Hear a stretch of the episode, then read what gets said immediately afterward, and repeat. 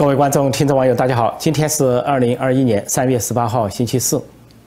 习近平和习家军整马云大动作一个接一个，现在动机和目的越来越清楚。那么最近呢，说是中国的党媒官媒啊发布说两件事，一件事呢就是要求阿里巴巴远离马云，但马云呢是阿里巴巴的创始人，又是阿里巴巴的永久持股人，怎么个远离法？虽然马云已经不再是阿里巴巴的董事局主席。但是要阿里巴巴远离马云，听上去很不合逻辑，很荒唐。另外说，官方还有个要求，说要阿里巴巴把它的传媒媒体呢剥离开来，说卖掉。所谓卖掉就是政府收购，是不是拿钱或者说很低的价格？有可能。总之要收归政府所有。中共党媒官媒报道的时候说，当局给马云呢加了四宗罪。第一宗罪叫资本无序扩张，就说这个阿里巴巴不仅是做电子商务啊、互联网，而且呢还涉及到支付啊、社交，还有物流啊，甚至外卖等等的领域，还有媒体。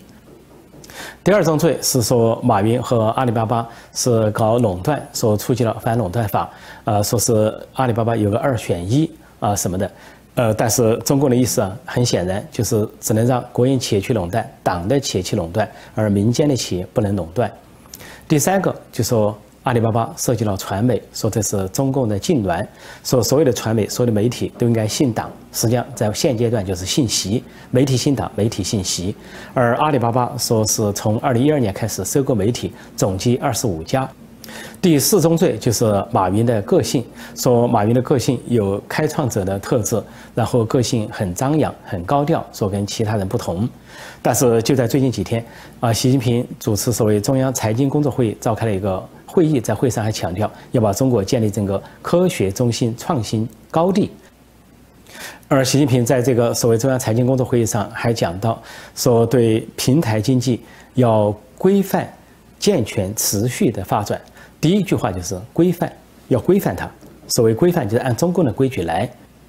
用党领导一切的思想，呃，党的规范来约束平台经济。那如何能把中国打造成所谓科学中心和创新高地？你怎么建立呢？你没有一个个性的发挥啊，没有创新精神，没有一种啊无羁无盼的那种个性，怎么去创新？怎么搞科技？所以一方面要限制人啊，另一方面有叫。要搞科技，叫要马儿跑得好，要马儿不吃草。居然马云的个性都成了一宗罪，所以要求阿里巴巴远离马云。在官方给马云强加的四宗罪中，啊，最忌讳的，让官方最忌讳的应该是媒体传媒，因为其中有句话说让官方很吃惊，说这个马云和阿里巴巴发展传媒啊，涉及到了中国的四方八面，东西南北。说是令人吃惊的规模在发展，那么这个加上说资本无序扩张，扩及了扩张了各个领域，资本的无序扩张和媒体的四处发展，就是在暗示这个马云阿里巴巴建立了一个独立王国，或者说一个影子政府，就是早先所影射的影射的所谓金融政变。阿里巴巴是从二零二一年开始涉足传媒、收购媒体的，像著名的《南华早报》。香港的《百年老报》英文报纸是后来阿里巴巴马云接手了。那么在中国国内和香港各地呢，说是这个阿里巴巴对不同的媒体有不同的持股啊，比如说第一财经啊持股百分之三十七，在微博中持股百分之三十，在什么哔哩哔哩啊持股百分之六点七，还有一个媒体叫三十六氪，阿里巴巴持股百分之十六点二，还有芒果超媒，阿里巴巴持股百分之五。还有一个所谓分众媒体，阿里巴巴持股百分之五点三，等等。所以中国当局最后就要求阿里巴巴至少把媒体这块交出来，也就是出售。呃，说穿了就是中共要购买，或者是低价购买，购买或者是无偿购买。说穿了就是交给中共，最后是由中共来领导啊，党领导一切，媒体信党，媒体信息。最后阿里巴巴旗下的所有媒体都必须信党信习。甚至就包括英文的《南华早报》。其实说到这个《南华早报》，呃，马云呢跟栗战书结的有梁子。呃，栗战书是人大委员长、党和国家领导人第三号人物，也是习近平的亲信心腹，是习家军排头的人物。可以说这回整马云整阿里巴巴，也是这个栗战书在报私仇。马云阿里巴巴收购南华早报是二零一五年，那么到了二零一七年是中共十九大，当时高层斗争激烈，权力斗争非常激烈，各派争位卡位，特别是争常委会职务。那么在二零一七一七年的七月份发生一个轰动的事情，就是政治局委员、重庆市委书记孙政才突然被习近平、习家军拿下，投入大牢，后来判了无期徒刑，说他要篡党夺权，啊，谋夺高位。就是跟习近平争位，或者说争当接班人的位置。这个事情过了之后呢，南华早报突然出了出了一个报道，也就是在七月份，这个报道涉及到啊栗战书的家族敛财，而且标题呢是一个很长的标题，还带有习近平的名字。这个标题叫做“一个半岛控股的新加坡商人如何连接到习近平的心腹”。这个新加坡商人打了一个引号，就表示所谓的新加坡商人。那这个报道里面讲的新加坡商人叫蔡华波，呃，说他在香港和新新加坡两地拥有巨额的财富。那么说他跟一个叫厉千欣的女子是同一个弟子，实际上就是说他们是夫妻关系。而厉千欣呢，就是厉战书的女儿。标题中所说的习近平的心腹，就指的是厉战书。那么这篇文章列举厉千欣和蔡华波所拥有的财富，说在英国和香港拥有巨额财富，包括呢，说有价值一百万英镑的一匹宝马是用于赛马和赌马用的，另外有价值一千五百万美元的呃豪宅是在香港的半山区，另外呢还有价值五亿港元的写字楼、办公楼是在中环地带，另外呢还说拥有一家上市公司，然后说又投资了十五亿港元啊购买上海大酒店的股份，说这个购买只是他。只是蔡华波又一笔用于放置的闲钱罢了，就暗示他的资金还很多。那么这个人的身份呢，说是新加坡商人，但是文章说他是操浙江口音，才三十二岁，说怎么有这么大的财富？那么实际上就中国内地区的假新加坡商人，可能持有新加坡的国籍，或者香港的身份，或者英国的身份。当时那篇报道出来，舆论哗然，都在说栗战书以权谋私，因为他的女儿女婿不可能天外飞来这么多的财富，那一定是官商勾结、权钱交易的产物，而且报的财富还不止那些。那么涉及起来，简单说来就是说栗战书家族在香港拥有百亿资产。当时南华早报的这篇文章，呃，在各界的理解都知道是反映了中共上层的权力斗争，尤其围绕十九大的权力卡位。因为习近平、习家军一方才刚刚拿下了政治局委员孙政才，那么这边就爆出另一个政治局委员，当时是中办主任，是习近平的心腹、左右手、大内总管的栗战书的丑闻，家族敛财，那么就是反西势力所为。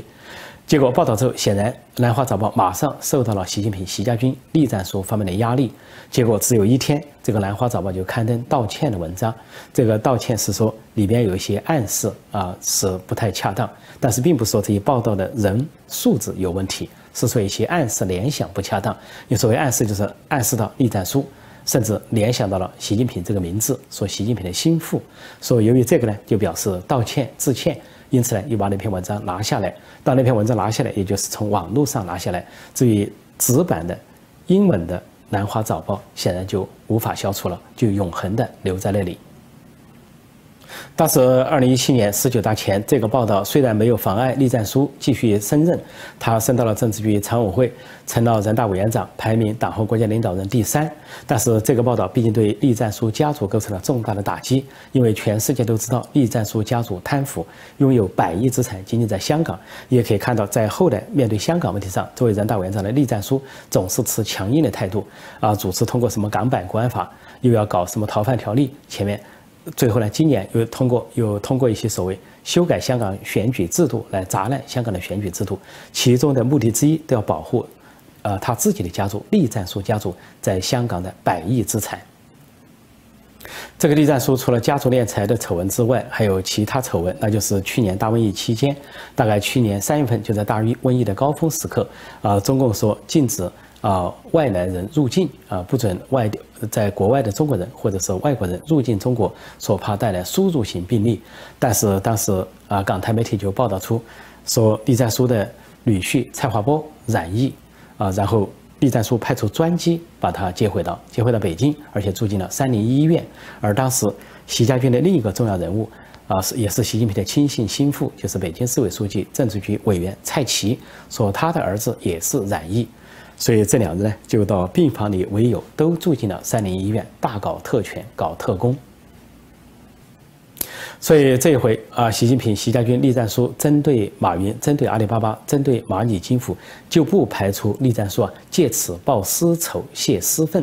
对马云报私仇，就他跟马云结了梁子，现在是报仇的时候了。而习近平立战书，习家军的特点就是睚眦必报，心胸狭隘。在内蒙古，习近平公开讲，这个账总是要算的，对内蒙古的官场要算账。而习近平栗战书，习家军这一方对香港也是同样的态度，就是秋后算账，呃，恨不得斩草除根，对抗争的啊青年人。香港市民，尤其是民主派，要斩尽杀绝，恨不得直至死地而后快。所以现在呢，习近平立战书，习家军针对马云、针对阿里巴巴是同样的路数。在这个事件中呢，其实有三个层次。啊，针对马云和阿里巴巴，第一个层次是党的层面、国家的层面，就是党领导一切，一党专政啊，压倒一切啊，包括媒体、新党这些，还有就是国进民退。一切收归国有，收归党有，收归习政权所有，所以打压这个阿里巴巴、蚂蚁金服或者马云是习近平总体行动的一部分。之前已经是对安邦公司的吴晓辉下手，把财产啊没收，呃，后来是还曾对肖建华下手，把财产也没收。明天系，还有对华信集团叶建明下手，对海航集团陈峰、王健下手，都是这个路数。所以现在只不过是轮到马云而已。第二个层次就涉及到中共内部的权力斗争，高层的权力斗争，包括习家军跟政治老人之间的权力斗争。因为阿里巴巴早就报道出，它背后有七大家族。在马云和阿里巴巴创业成功之后，这个呃，中共的党和国家领导人这些红色权贵不会放过他们，都伸手，要么投资，要么要股份。所以呢，当时七大家族在。阿里巴巴的背后就包括前总书记江泽民、前总理温家宝、前政治局常委贺国强和刘云山，还有前副总理曾培燕，还有中共元老啊陈云，还有中共元老王震，他们的家族都在里边伸手，有股份有资产。而去年马云旗下的另一大集团蚂蚁金服准备上市，说是创下了 IPO 就是首募资金的呃史上最高纪录，世界最高纪录。呃，募集了三百四十五亿美元，而且说上市之后资产可以迅速达到四千亿美元。那么那个上市行动也就包括了两大家族在背后，一个是江泽民家族，由他的孙子江志成代理持股；再一个就是，呃，贾庆林家族，由他的女婿呃李伯潭代为持股。所以很显然，习近平。亲自叫停蚂蚁金服上市，又对阿里巴巴下手监管，甚至说对阿里巴巴现在要发出天价，这个天价高达九点七五亿美元，说跟前几年中共给美国高通公司发出的罚款一样，就是以反垄断为名，当时发了高通公司九点七五亿美元，说这次也准备发阿里巴巴九点七五亿美元，显然是打给背后的势力看，就打红色权贵，就包括江泽民江派和其他派系。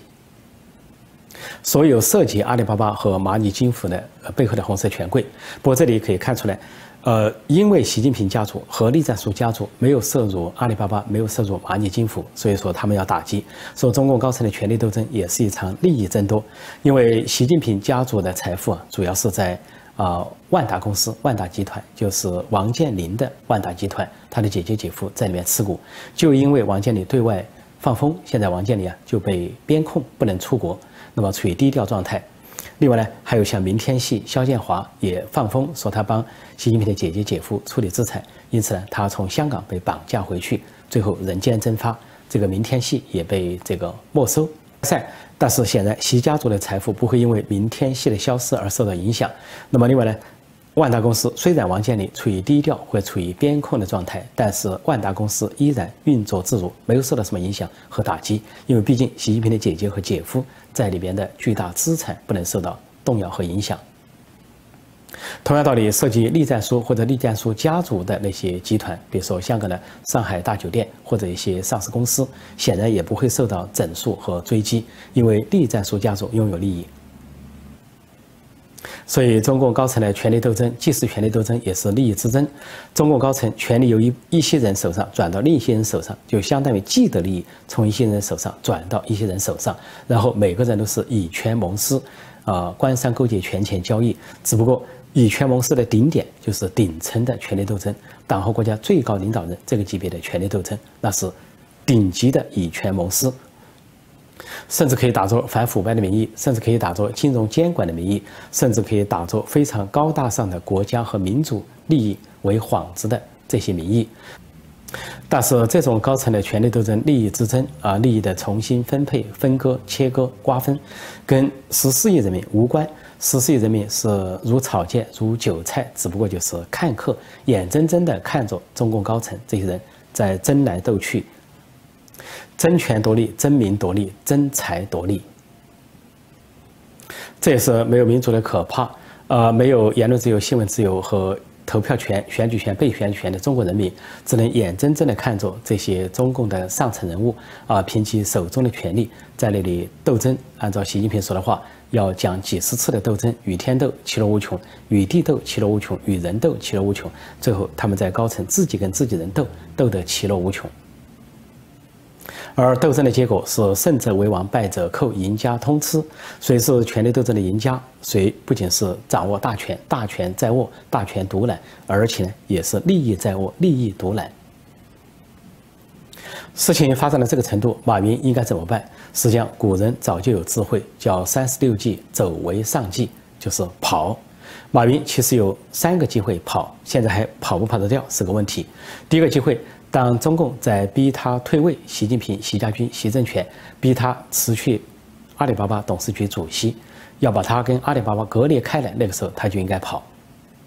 但是马云没有跑。第二个机会就是去年十一月初，习近平亲自叫停啊蚂蚁金服上市，这个时候马云也该跑，因为那个时候又是约谈蚂蚁金服的高管，又是对阿里巴巴进行进驻监管啊查办等等，这个马云又没跑。那么现在传闻说，马云呢没有完全的失去自由，说他飞机的动向仍然是可以飞往北京、飞往海南岛，啊，飞往北京呢，说是跟中共高层在进行交涉，或者是四大监管部门在进行交涉。那么飞往海南岛呢，是说他有高尔夫球场在那里，是他唯一可以活动的地方。但是显然他是全程受到了啊跟踪监视，也就是某种程度的软禁。他有活动范围，但是活动范围有限。就像当年中共的总书记赵紫阳遭软禁之后，他也可以到外地去打高尔夫球，甚至到海南岛打高尔夫球，但是活动范围有限，都是在中共当局当时江泽民当局的严密监控之下。赵紫阳能到外地打高尔夫球，并不是说他没有处于软禁状态。同样，现在的马云能到海南岛打高尔夫球，也并不能说明他没有处于软禁状态。说实际上，这个时候马云有第三个机会出逃，就是。当自由还没有完全失去的时候，还有一定程度自由的时候，马云可以设法出逃。比如说，第一步，他设法摆脱软禁、摆脱监控，首先在国内藏匿起来，让中共找不到他；第二步呢，就从国内通过特殊渠道逃到海外；第三步呢，在海外亮相，然后重建自己的事业。像马云这样的人呢，呃，不应该在乎啊，丢下万贯家财。所谓蚂蚁金服也好，阿里巴巴也好，淘宝网也好，支付宝也好，他丢下身家性命才最重要，而不是财富。只要留得青山在，不怕没柴烧。以他的名气和在国际上的这种人脉关系，只要能到海外重建事业，完全可能。况且呢，马云并不老，才五十多岁。如果到了海外，在新的天地里啊，重新建树、重新创造，很可能又是另一番大有作为。如果说马云到了这个地步还舍不得丢下万贯家产不跑，或者说还对中共抱幻想，认为自己没危险，那就太天真。另一种天真，虽然说有人说马云很聪明，不至于那么天真，但是智者千虑必有一失。呃，马云应该这个时候记住《红楼梦》的名言，叫做《好了歌》里面的一句名言，说世上只有知晓神仙好，唯有金银忘不了。终日只恨聚无多，急到多时眼闭了。要金银财宝都是身外之物，生不带来，死不带走。所谓万贯家产，有时候就是一个负担，一个拖累，啊，连累自己的身家性命。但说到马云该走该跑，至于走不走得了，跑不跑得掉，那又另当别论。但愿他有那样的机会，能够摆脱中共的监控，摆脱中共的软禁，一走了之。总之，三十六计，走为上计。如果马云需要忠告，这个忠告就只能是：马云快跑。说到马云，大家都知道他是靠电子商务和网上交易起家的。那么早些年就有一个段子，关于马云是这么说的：说马云困难重重、心烦意乱的时候，去找一位禅师，想了解当下的情势如何趋吉避凶。这位禅师呢，就拿出一个热水袋，然后往这个热水袋里面加热水，加满之后呢，他就把这个热水袋轻轻一抖，然后这个热水袋就瞬间破裂了。马云似乎恍然大悟，说：“禅师的意思是不是说我这个人太过自我膨胀？”禅师摇摇头。马云又说：“禅师的意思是不是说生命的热度就像这个热水袋瞬间消失？”禅师还是摇摇头。马云又说：“哦，我明白了。禅师的意思是不是说我当下的难关就跟这个热水袋一样不攻自破？”禅师还是摇摇头，最后就缓缓地说。我只是想告诉你，这只热水袋，我是从淘宝网上买来的。好，今天我就暂时讲到这里，谢谢大家收看收听，再见。